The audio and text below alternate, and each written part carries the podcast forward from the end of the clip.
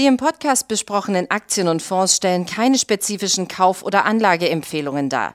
Die Moderatoren oder der Verlag haften nicht für etwaige Verluste, die aufgrund der Umsetzung der Gedanken oder Ideen entstehen.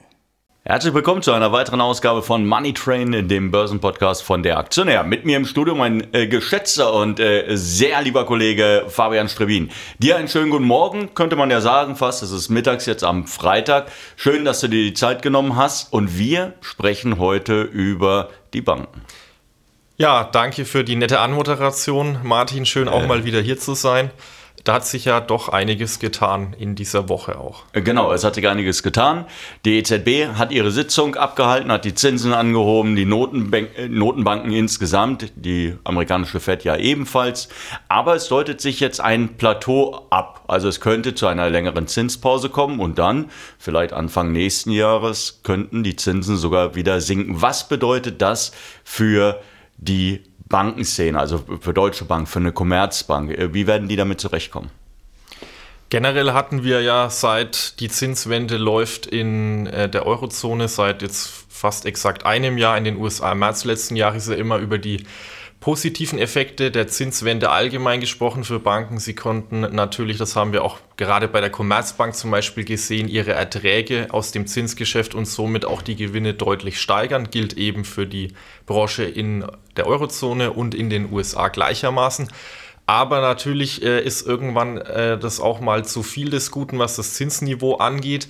Wir konnten jetzt schon ähm, was äh, verschiedene Daten äh, und Prognosen, die zuletzt zur Kreditnachfrage in der Eurozone kamen, ablesen, dass die Nachfrage nach Darlehen also abnimmt bei Banken, weil der Zinssatz natürlich ähm, ja mittlerweile so hoch ist, dass viele Unternehmen, gerade wenn sie schon stark verschuldet sind, sich genau überlegen müssen, ob sie weiter aufschulden, ähm, ob sie sich das so noch leisten können. Und ähm, dann würde natürlich auch irgendwann ja dieser Nettozinsertrag, über den wir oft gesprochen haben, was Banken also im Zinsgeschäft einfahren, doch sinken. Und auf der anderen Seite merken wir es ja auch alle als ähm, Bankkunden, wenn wir uns bei Tages- oder Festgeld vielleicht mal wieder umsehen. Da gab es äh, lange Jahre ja gar nichts.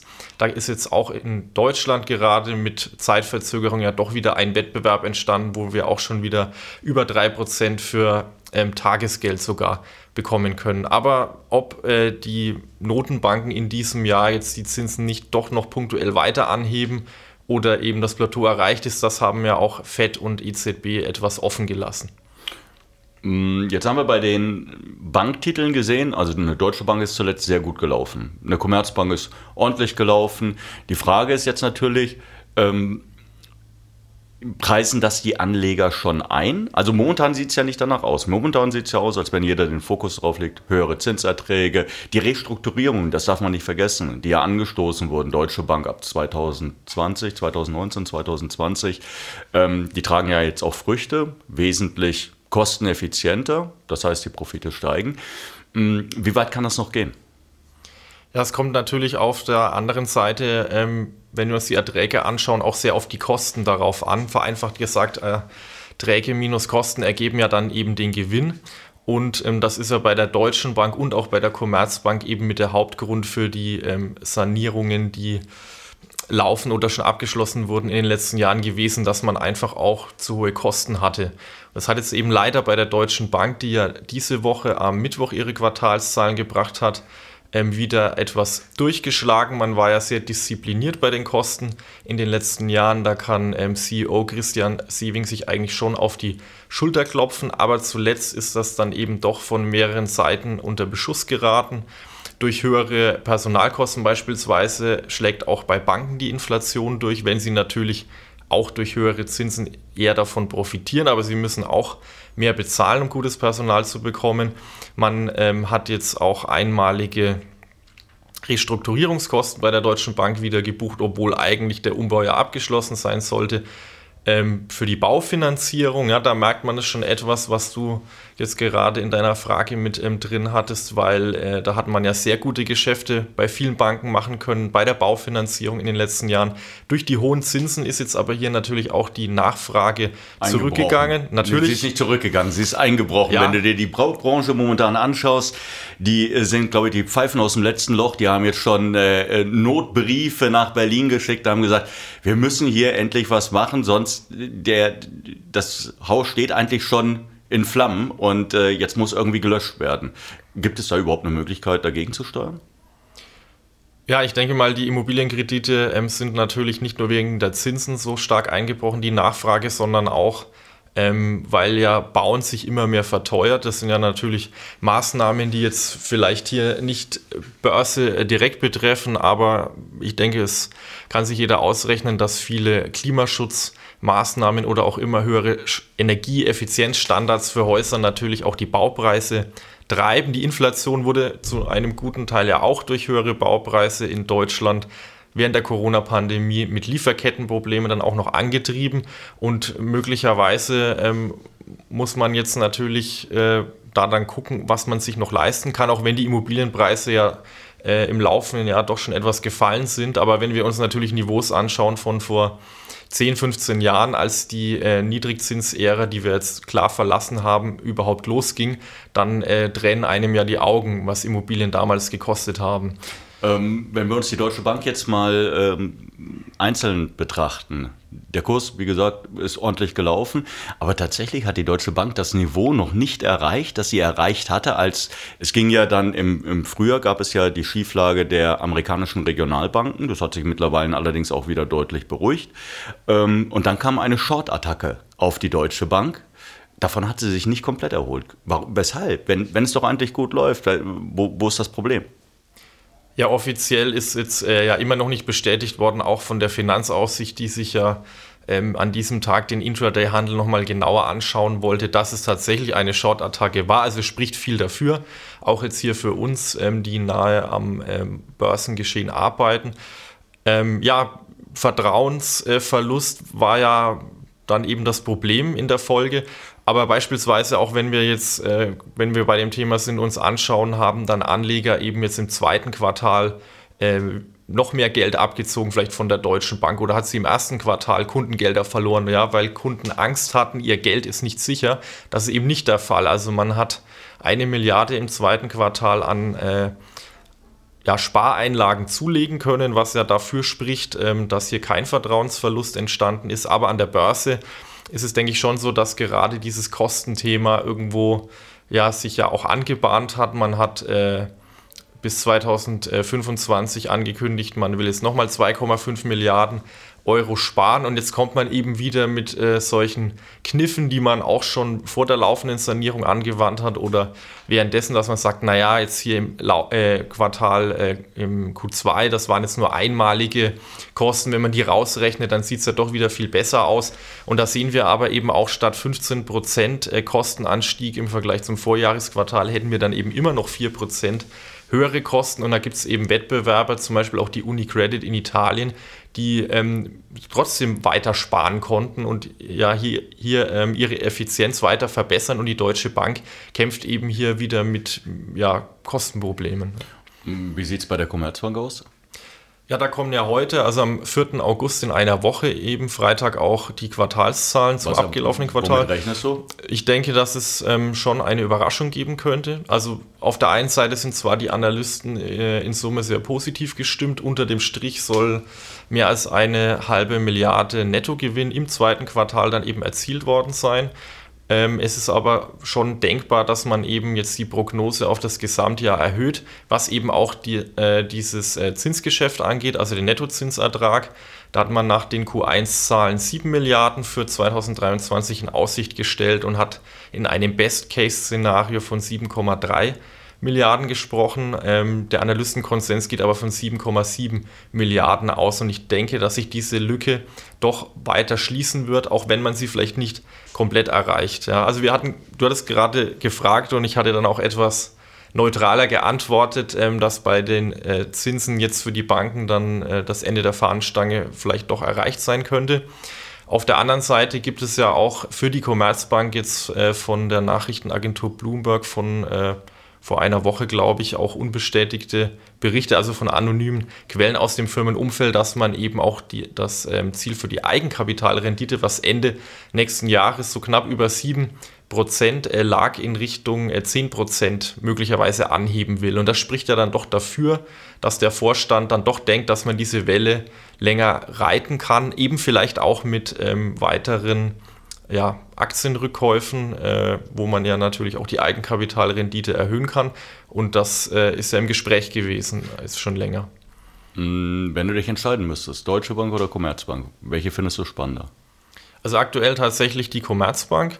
Ähm, die Deutsche Bank hat jetzt zwar auch ein Aktienrückkaufprogramm, also äh, das erste in diesem Jahr, ähm, einen Tag vor der Veröffentlichung ihrer Quartalszahlen ähm, in Aussicht gestellt, also äh, ja, bekannt gegeben, startet nächste Woche im August. 450 Millionen äh, Euro. Das hat aber für fast gar keine Kursreaktion gesorgt, eben genauso wie, wenig wie die Zahlen.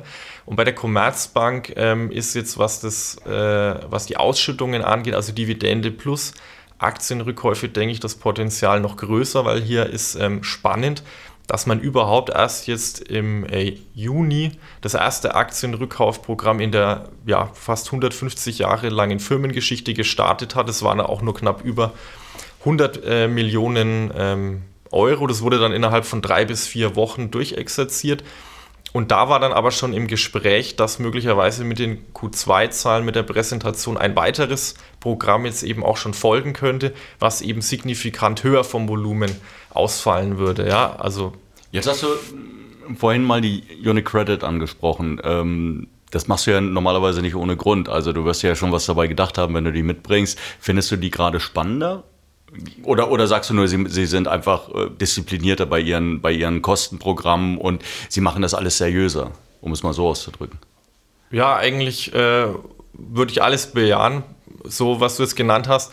Ähm, man muss eben gucken, worauf ist man aus. Also die Unicredit ist eben die Aktie der Highflyer unter den europäischen Banken im laufenden Jahr. Man hat, äh, hat 70 Prozent Kursperformance bis jetzt ähm, aufs Parkett gelegt, ist auch eine laufende Empfehlung von uns. Da ist natürlich die Frage, äh, auch wenn man sich natürlich den Chart ansieht, der jetzt nur nach oben weist, ist das nicht heiß gelaufen, kann zum Teil sein. Aber man hat eben auch mit den Zahlen, die kürzlich kamen, die Prognose jetzt zum dritten Mal, glaube ich, in diesem Jahr erhöht beim Gewinn und will jetzt noch mehr an die Anleger ausschütten. Ja, also hier geht es auch um Dividendenrenditen für das laufende Geschäftsjahr werden 6% erwartet. In einem Jahr können es dann schon 8 sein. Und ähm, man möchte auch im Zeitraum 2021 bis 25 äh, rund 16 Milliarden Euro eben über diese Wege Aktienrückkäufe und Dividende an die Anleger zurückgeben. Also es ist wirklich eine Hausnummer.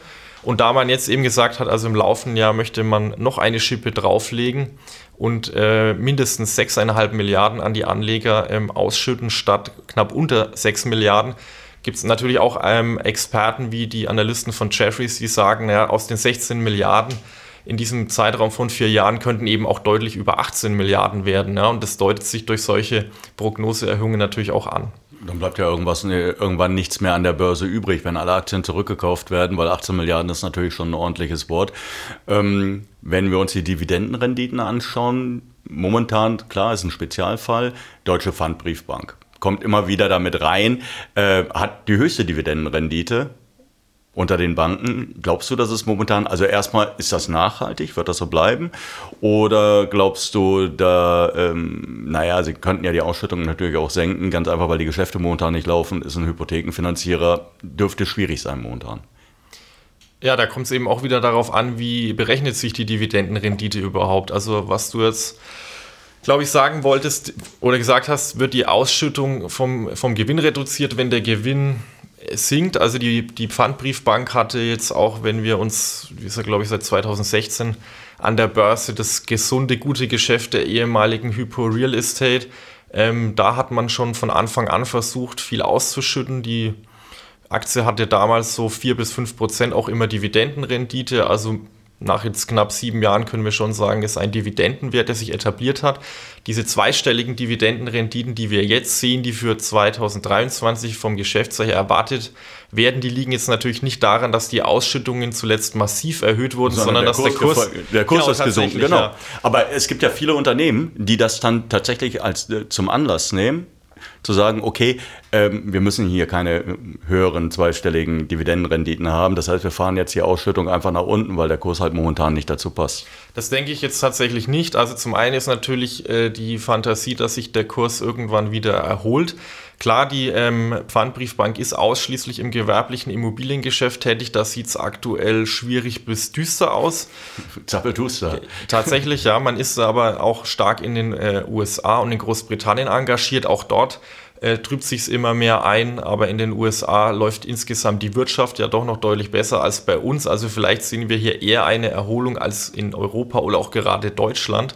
Und ähm, auf der anderen Seite äh, ist das Management doch in den vergangenen Jahren immer sehr konservativ gewesen, sowohl bei den Prognosen, was zum Beispiel den Gewinn auf das Gesamtjahr ähm, gerechnet äh, angeht und auch bei den Dividenden. Und ich glaube, das würde dann noch mehr Porzellan zerschlagen, als jetzt eben die Gesamtmarktentwicklung dem Kurs eh schon zugesetzt hat, äh, wenn man jetzt noch sagen würde, wir kürzen die Dividende, zumal man sich jetzt auch, was Effizienzkosteneinsparungen äh, angeht, deutlich bewegt hat, äh, weil ähnlich wie bei der Arealbank äh, auch hier dieser aktivistische Investor Petrus äh, dem Management im Nacken sitzt, mehrere böse Briefe geschrieben hat, die natürlich dann komischerweise an die Öffentlichkeit gelangt sind. Wie das wohl passiert ist. Ja, ist immer wieder sehr erstaunlich, wie sowas passieren kann, ja. Vor allem, wenn es beabsichtigt war. Aber gut. Wie viel Prozent be, äh, besitzt Petrus? Das weiß ich jetzt aus dem Stegreif nicht, aber es äh, ist natürlich ein geringer einstelliger Betrag. Also aber es, es geht nur darum, um Druck mal, zu machen. Es ja. reicht erstmal aus, um Lärm zu machen. Das ist klar, ja. Aber an sich ist also bei uns die Aktie auch keine laufende Empfehlung und ähm, die Dividendenrendite, die äh, aktuell jetzt eben im zweistelligen Bereich äh, knapp rangiert, sollte man jetzt natürlich nicht nur als Anlass äh, nehmen, um hier einzusteigen, äh, weil man denkt, das wäre jetzt äh, nachhaltig. Also wie angesprochen, denke ich aus mehreren Gründen, dass wir eben doch wieder in den kommenden Jahren, egal wie sich das entwickelt, ähm, eine Rendite sehen, die wieder deutlich zurückkommt. Außer natürlich die Pfandbriefbank würde stille Reserven heben und auch ähm, das überschüssige Eigenkapital, was man über dem äh, hält, was äh, die Regulierer vorgeben, ausschütten. Das ist sukzessive ist es, passiert. Ist es das, was die, was die aktivistischen Investoren wollen? Ja, tatsächlich. Also das ist ein Teil neben, neben Kosteneinsparungen zu geringer Effizienz die dem äh, Management der Pfandbriefbank vorgeworfen wird, sagt man natürlich, äh, die Pfandbriefbank soll hier mehr ausschütten. Man hat äh, über 16 Prozent bei der harten Kernkapitalquote. Das ist ein sehr guter Wert. Die europäischen Banken kommen so im Schnitt ungefähr auf 14 Prozent. Allerdings sagt die Pfandbriefbank natürlich auch, und das gilt ja auch für andere Banken, dass aus verschiedenen Gründen im laufenden Jahr wahrscheinlich die Vorgaben äh, ansteigen. Man möchte hier erst einmal abwarten und zum anderen ist es ja auch als Anleger vielleicht auf der einen Seite gut zu wissen, ich bekomme jetzt zwar keine höhere Dividende, aber wenn äh, es dann doch zu größeren Kreditausfällen kommt, äh, weil es am Immobilienmarkt noch schlechter läuft und Projekte dann in Schieflage geraten, äh, dann steht die Bank jetzt hier nicht auf einmal äh, vor massiven Problemen, sondern man hat noch genug Reserven, wo man dann eben äh, was äh, abdecken kann. Apropos massive Probleme. Greenwashing. Das war der Vorwurf gegen die DWS, dem ja auch nachgegangen wurde in den USA, dass sie sich ganz viele Sachen auf die Fahnen geschrieben haben, die, die sie dann eigentlich überhaupt nicht einhalten konnten. Jetzt gab es eine Strafe. Wie ist das ausgefallen? Ja, man, man äh, hofft eigentlich von Anlegerseite und äh, DWS-Management, äh, denke ich, dass es bald zu einer Einigung kommt. Eine Strafe gab es noch nicht, aber es wird damit gerechnet, dass jetzt tatsächlich ähm, etwas gezahlt werden muss. Es ist In Größe zwei Jahre äh, zurückliegend. Also der Markt erwartet, dass es um einen zweistelligen Millionenbetrag geht. Das ist ja dann doch deutlich weniger, als man äh, in den vergangenen zwei Jahren gedacht hat. Ähm, bei diesen Greenwashing-Geschichten ging es ja im Kern darum, dass man Fonds äh, von DWS-Seite vertrieben, ja, nachhaltiger dargestellt hat, also von den Unternehmen, von den Investmentprodukten, die da drin waren, als es tatsächlich der Fall war. Das wurde von einer ehemaligen äh, Mitarbeiterin, die hoch aufgehängt für das Thema Nachhaltigkeit zuständig war, vor zwei Jahren eben dann irgendwann öffentlich geäußert. Dann wurde ermittelt ähm, in Deutschland auch und in den USA. Man hat wenig bis gar nichts seitdem gehört. Es gab verschiedene Analystenschätzungen, wie hoch eine Strafe ausfallen konnte, lag man meist deutlich eben über einem zweistelligen Millionenbetrag. Weil die Amerikaner auch gerne ordentlich hinlangen, wenn es um die Bestrafung der Konzerne geht. Insbesondere natürlich oft auch bei europäischen Unternehmen, ja. Ähm, und jetzt ist es aber dann doch so, wenn es wirklich zu einer, zwei, äh, zu einer Strafe im zweistelligen Millionenbereich kommen würde, dann wäre es noch relativ glimpflich für die DWS. Reputationsschaden ist wahrscheinlich dann schon einer da. Es ist ähm, eines der ersten Verfahren in diesem Bereich. Ähm, ich glaube, es ist auch überhaupt erst dazu gekommen, weil in den USA genauso wie in Europa diese Nachhaltigkeitskriterien auch in der Finanzbranche wachsweich sind. Viele Unternehmen sagen, sie können selber jetzt es gar nicht so, so einschätzen, ähm, ob jetzt Produkte in welcher Art und Weise wirklich dann nachhaltig deklariert werden können oder nicht. Also ich glaube, es wurde da auch viel darauf gesetzt, dass es einfach ein Thema ist, was die Anleger natürlich beschäftigt hat. Immer mehr Anlegern ist wichtig, ähm, beim Investieren da auch irgendwo auf den grünen Fußabdruck zu setzen. Das hat man natürlich einfach mitgenommen von Unternehmensseite. Äh, aber für die DWS wäre das natürlich sehr positiv, wenn es jetzt endlich zu einer Einigung kommt und es deutet tatsächlich äh, mehres darauf hin, dass das im laufenden Jahr auch der Fall sein könnte. Die Aktie ist nach dieser Meldung, die mit den Quartalszahlen jetzt vor zwei Tagen kam, dann auch deutlich ausgebrochen. Und ähm, das lastete ja eben jetzt seit zwei Jahren deutlich auf dem Kurs, diese Unsicherheit. Okay, also wir haben jetzt dabei gehabt die Deutsche Bank, wir haben die Commerzbank dabei gehabt, die Unicredit dabei gehabt, ähm, die Pfandbriefbank dabei gehabt und DWS wo können Anleger jetzt was machen? Also bei welchen Aktien lohnt es sich einzusteigen? Wo sollte man vielleicht erstmal ein bisschen abwarten? Ja, bei der Commerzbank und UniCredit kann man bei Rücksetzern einsteigen, denke ich. Wie gesagt, Commerzbank kommen heute in einer Woche die Zahlen. Wir haben die Aktie ja aber eigentlich schon äh, seit längerem als spekulatives Investment auch, auch immer. Genau, ja. ja, es ist trotz allem natürlich spekulativ, äh, vielleicht auch im, im Bankensektor, weil die Sanierung ja immer noch läuft. Ähm, und der Sektor generell denke ich mal, als spekulativer angesehen werden kann. Aber wer das natürlich weiß und die Risiken tragen kann, der kann jetzt hier auch eine Woche vorher noch investieren. Wie gesagt, es gibt Überraschungspotenzial. Ähm, die UniCredit, äh, da ist es so, hatten es auch kurz erwähnt, der Chart äh, ist auch schon sehr gut gelaufen, aber auch gerade was das Thema Ausschüttungen angeht, sieht es in den nächsten Jahren sehr gut aus. Pfandbriefbank äh, ist keine Empfehlung, genauso wie die DWS. Und die Deutsche Bank ist für uns aktuell eine Halteposition, weil da einfach jetzt zu viel aktuell doch äh, Negatives ja, passiert ist und auch die Zahlen plus dieser ähm, relativ große Aktienrückkauf in Höhe von einer halben Milliarde, der kommen soll, ähm, diese Woche den Kurs nicht wirklich äh, bewegen konnten nach oben. Gut, dann danke dir für deine klare Einschätzung, danke dir für deine Zeit, die du dir genommen hast. Wir hoffen natürlich, dass es ihm ein bisschen Spaß gemacht hat, dass es sie ein wenig erhellt hat, was da momentan in der Bankenszene vor sich geht und auf welche Aktien sie setzen können. Und ansonsten gilt es nur, währenddem wir hier gesprochen haben, ist der DAX tatsächlich zumindest auf die Nulllinie und über die 16.400 Punkte Marke gesprungen. Das heißt, wir sind in Schlagdistanz zum Rekord hoch und vielleicht geht noch ein bisschen was. Ja, und wir freuen uns jetzt auf unser Wochenende. Bis dahin. Bis dahin. Danke.